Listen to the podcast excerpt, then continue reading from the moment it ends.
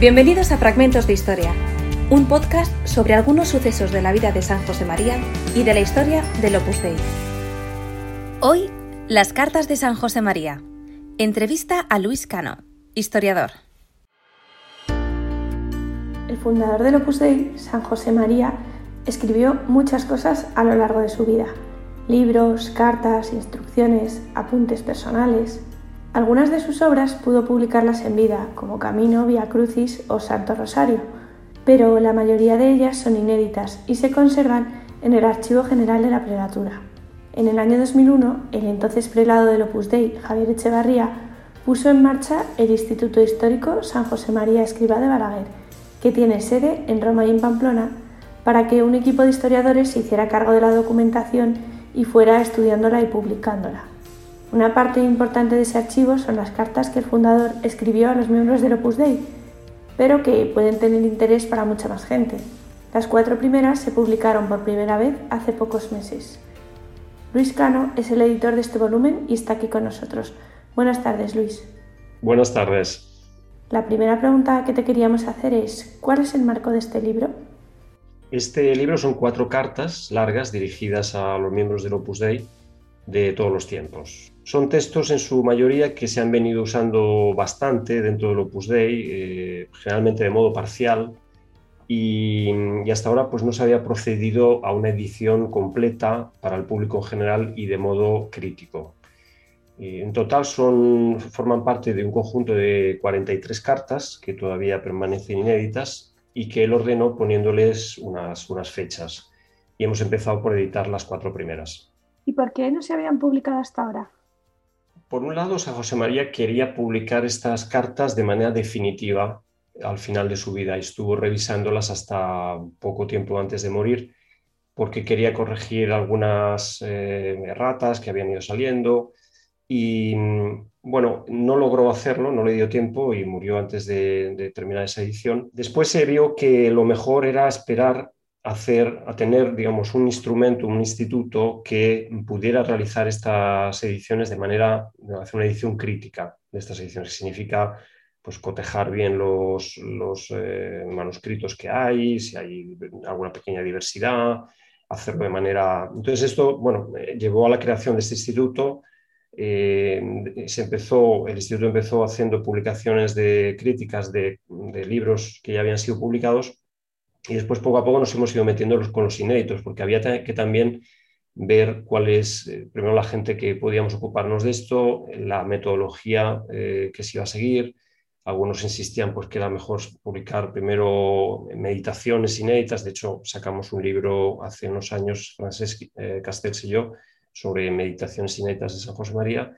Alguien pues, insistía que las cartas eran lo mejor y al final efectivamente nos, nos metimos en las cartas, las hemos estudiado a fondo y poco a poco han ido saliendo. Ha sido un poco lenta la cosa, pero al final ahora estamos, espero que estamos en, buen ritmo, que vamos a ir rápidos, digamos. Durante bastante tiempo se pensó que todo este material, eh, este fue también otra de las causas del retraso de su publicación, todo este material solamente interesaba a las personas del Opus Dei. En parte es así, parte, lo que nos interesa son los grupos de sobre todo, ¿no? Pero, pero luego se ha visto que no es así, ¿no? O sea, que mm, a mi juicio tienen, son inspiradores estos textos para mucha gente que no, que, bueno, cristianos evidentemente, ¿no?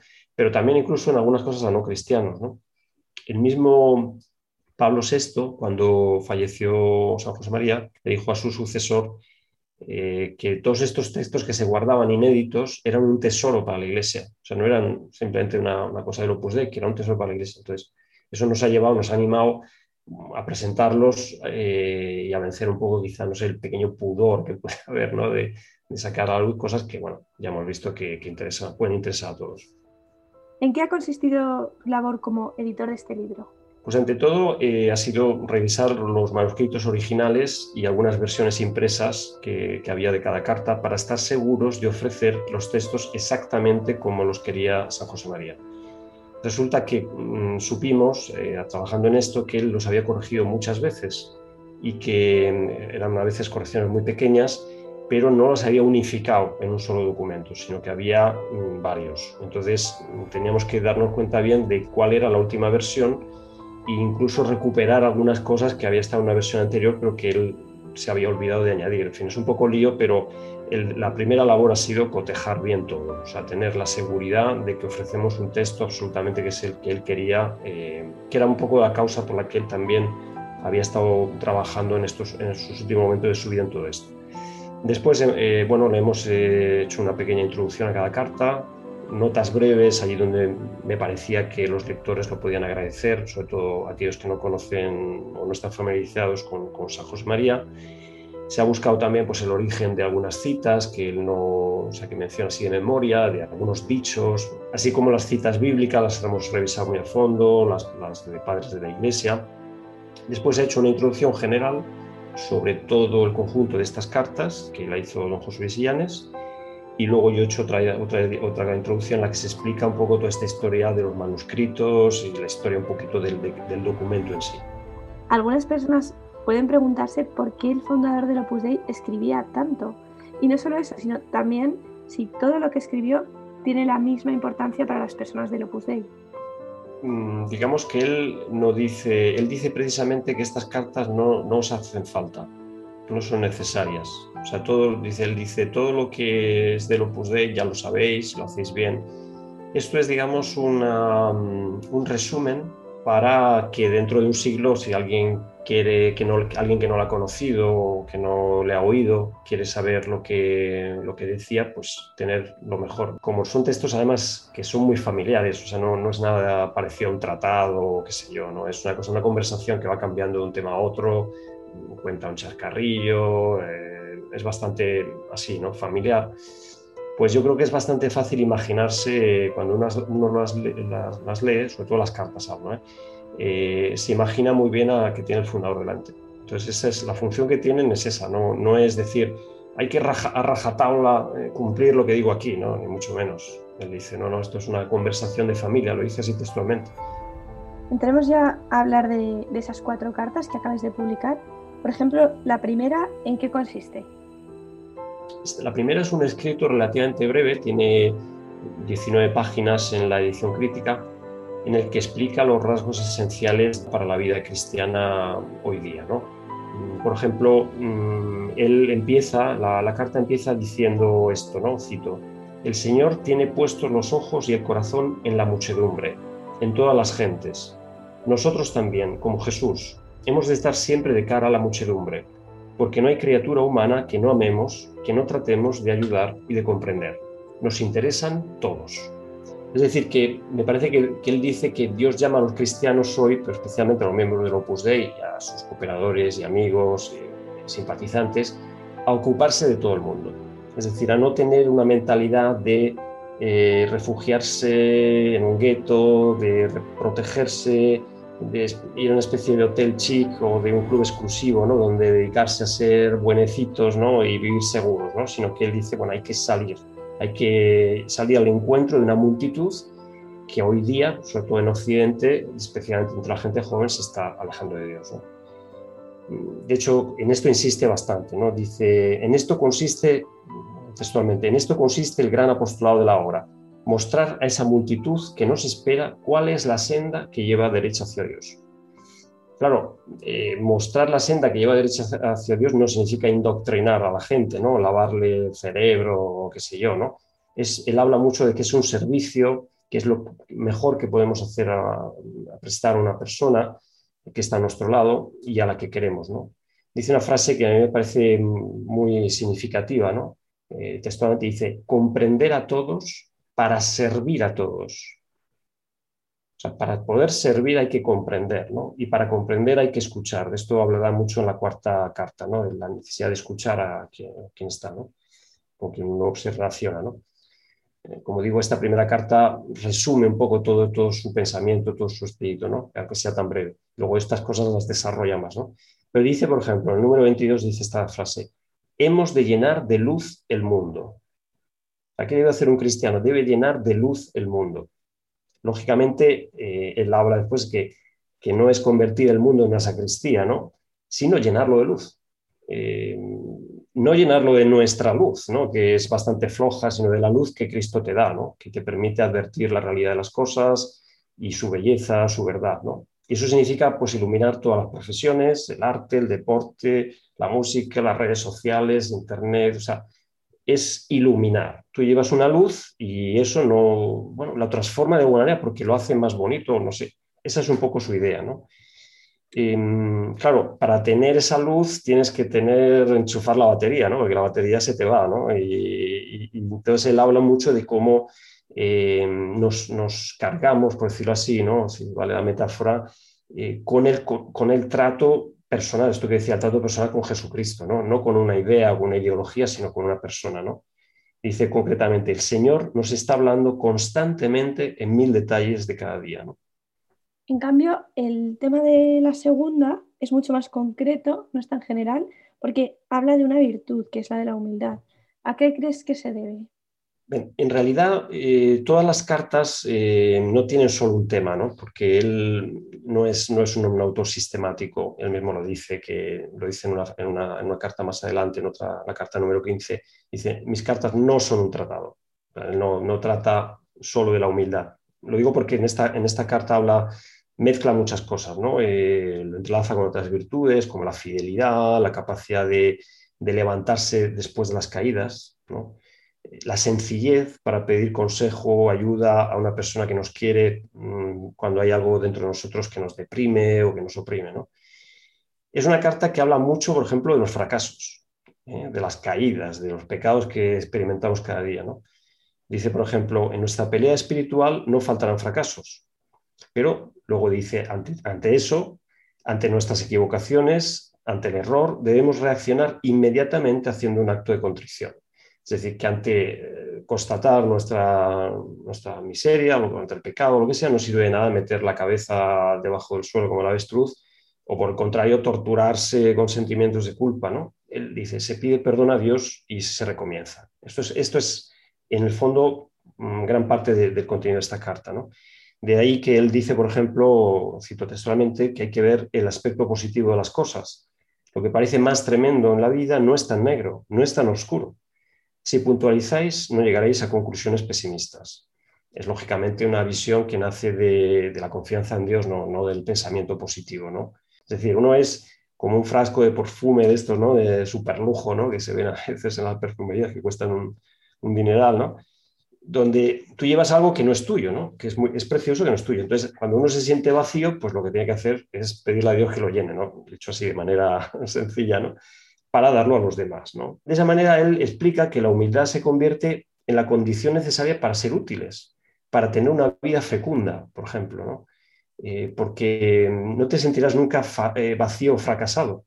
De hecho, me parece que un poco toda esta idea de esta carta gira en torno a un comentario de, esa frase de San Pablo, eh, cuando soy débil, entonces soy fuerte. Y luego también habla un poco de cómo esta virtud de la humildad es algo que te sirve para estar unido a Jesús, para no perder esa conexión de la que hablaba antes. ¿no? dice, por ejemplo, una frase, dice, somos enamorados y vivimos de amor. Traemos puesto de continuo nuestro corazón en Jesucristo, Señor nuestro. Ese es, como he dicho al, principio, es uno de esos leitmotiv que, que él, eh, que pues, repite y su modo de entender la vida cristiana, una, vida cristiana muy pegada a Jesucristo, eh, bueno, también de, amistad, de amistad profunda con Él, de sencillez con Él.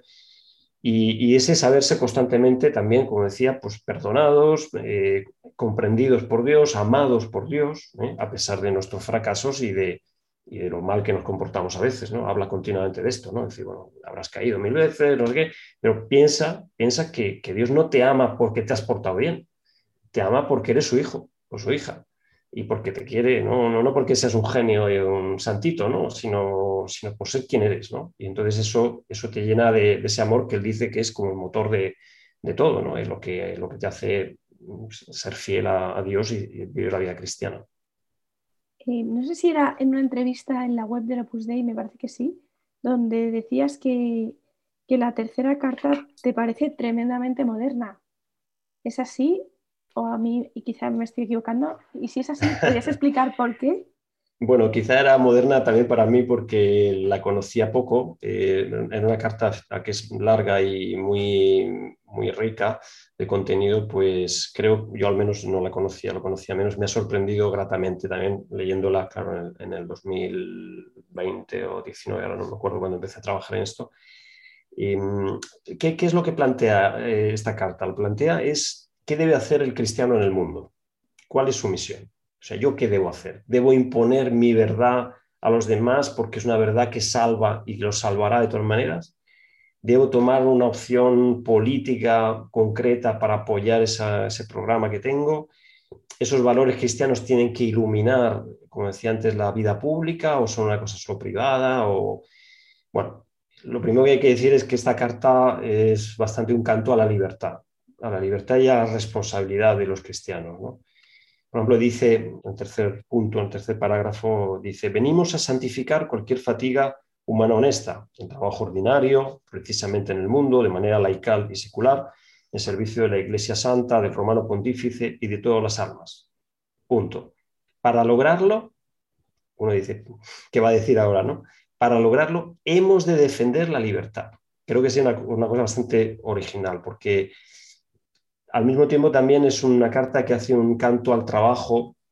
por ejemplo, en el número, siempre en este número 3, dice, hemos de amar toda clase de trabajo humano porque el trabajo es el medio para la santificación de las almas y para la gloria de Dios. Mm, dice que en, ese, en medio de ese trabajo honesto, toda mujer, todo hombre puede escuchar esa llamada de Cristo, esa llamada personal, ¿no? que dice él eh, textualmente que comunica al trabajo un sentido de misión, que ennoblece y da valor a nuestra existencia, porque Jesús se mete con un acto de autoridad en el alma, en la tuya y en la mía. Esa es la llamada. Me parece que esto es bastante, bastante actual también, ¿no?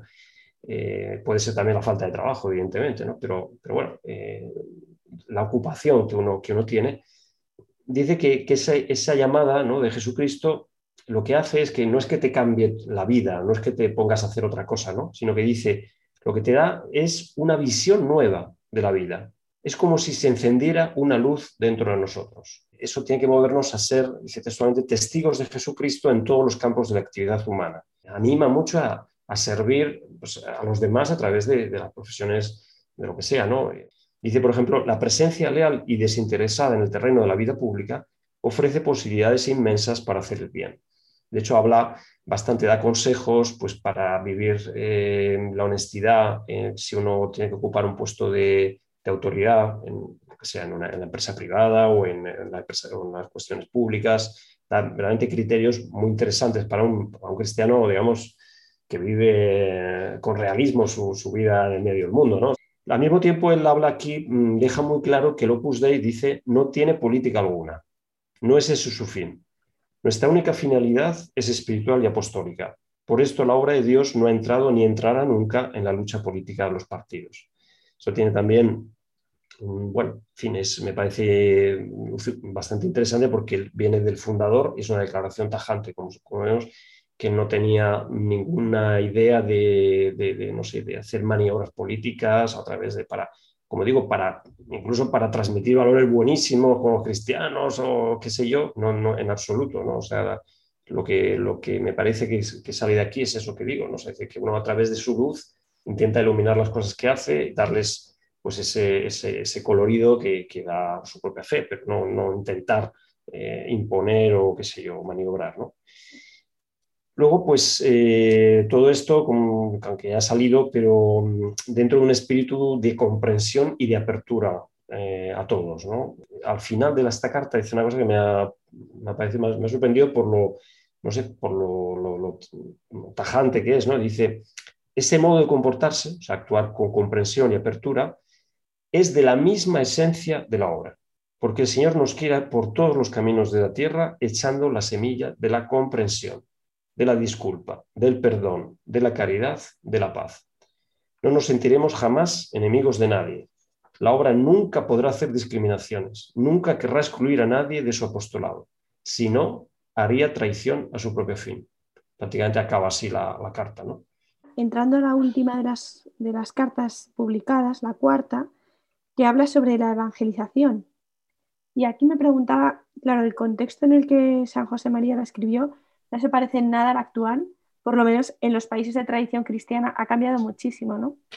Entonces, me preguntaba si siguen siendo válidas las palabras del autor en 2021.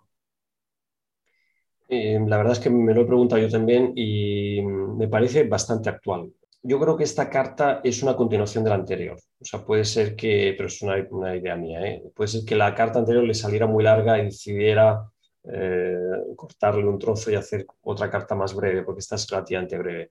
Y esta, esta cuarta carta desarrolla precisamente estas ideas, ¿no? Desarrolla la idea de, comprender a todos para servir a todos y de acercarse y no tener miedo a acercarse a la persona que, que, piensa en temas religiosos completamente de manera opuesta a la tuya, ¿no? Em, dice, por ejemplo, en el primer, el primer número, el primer párrafo, dice que el Opus Dei tiene un modo peculiar de, enseñar el Evangelio. O sea, es un modo de vivir la, misión del cristiano es peculiar. Y ese, ese lo, define de esta manera. Dice, ese modo peculiar que tiene el Opus Dei nos mueve a la comprensión, a la disculpa, a la caridad delicada con todas las almas. El mal existe, pero ¿qué, debe hacer un cristiano? ¿Qué debe hacer lo que él piensa que debe hacer una persona del Opus Dei? Ahogar el mal en abundancia de bien. Es una frase a veces citada, pero está en esta carta esta, esta frase. ¿no? Al mismo tiempo, dice, por ejemplo, ¿no? que la fidelidad a la verdad, la coherencia doctrinal, la defensa de la fe, no significan un espíritu triste, ni han de estar animadas por un deseo de aniquilar al que se equivoca. Tiene todas unas frases dedicadas a las personas que se dejan, dice que se dejan arrastrar por la ira, por el fanatismo, por la exageración y que convierten su vida en una perpetua cruzada a ellos les dedica también, porque precisamente eh, lo que él quiere subrayar es que, es lo contrario, es decir, que lo que hay que hacer es vivir esa comprensión y, dice, es menester también que escuchéis, que estéis dispuestos a entablar un diálogo franco y cordial con las almas que deseáis acercar a Dios. Es decir, no ir un poco a imponer una ideología o imponer unas ideas a los demás, sino a servirles y para servirles comprenderles y para comprenderles escucharles. ¿no? Dice, por ejemplo, también en mitad de esta carta, dice, para llevar a los demás la verdad, el procedimiento es rezar, comprender, tratarse y luego hacer discurrir y ayudar a estudiar las cosas. Y luego al final de la carta, pues eh, lo dice también, como digo, de manera bastante tajante estas ideas, ¿no? Dice, este es nuestro espíritu y lo demostraremos siempre abriendo las puertas de nuestras casas a personas de todas las ideologías, y de todas las condiciones sociales, sin distinción ninguna, con el corazón y los brazos dispuestos a acoger a todos.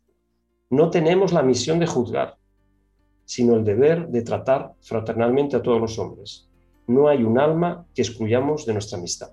Vale, y ya para acabar, y así no te robamos más tiempo, eh, a un lector no especializado en la historia del Opus Dei o en un volumen de una edición crítica, ¿Cómo le recomendarías que leyera este libro? La introducción es un poquitín larga y, puede ser que a una persona que lo que le interesa es leer los textos, pues no, no, no, le, no le, diga nada. Eh, yo creo que mm, sí, la, que, lo mejor quizá pues es empezar leyendo el texto directamente y ya pues uno, si se hace preguntas o lo que sea, pues ir hacia atrás, ¿no? O ver, porque muchas de las cosas tienen que ver con qué fechas se, se compuso, cuándo se escribió, la problemática del, de este manuscrito, de no sé qué, de esta impresión. O sea, son cosas que a lo mejor eh, a la mayoría de la gente no le interesan. La edición crítica va, dirigida a especialistas, va dirigida a personas que a lo mejor quieren luego hacer un estudio, pues qué sé yo, teológico, por ejemplo, y entonces quieren saber si esta frase, pues, eh, si efectivamente la dijo así o no, a lo mejor la cambió, o qué sé yo. Entonces, para esas pequeñas cosas sirve la edición crítica, ¿no? Para dar la certeza de, que eso es, eh, el texto auténtico, ¿no? Pero, como digo, digamos, el público en general, de hecho, se están haciendo ediciones eh, que prescinden de esas introducciones largas y ponen muy poquitas notas, precisamente porque nos ha parecido que el texto se entiende bastante bien, ¿no? Al final, pues, pues hay, un, hay un glosario en el que algunas, algunos términos técnicos pues, que uno no conozca los puede, puede ver, pero yo creo que se entienden bastante bien, sí, porque su manera de hablar o de escribir era muy sencilla, en el fondo no es, no sé si rebuscada.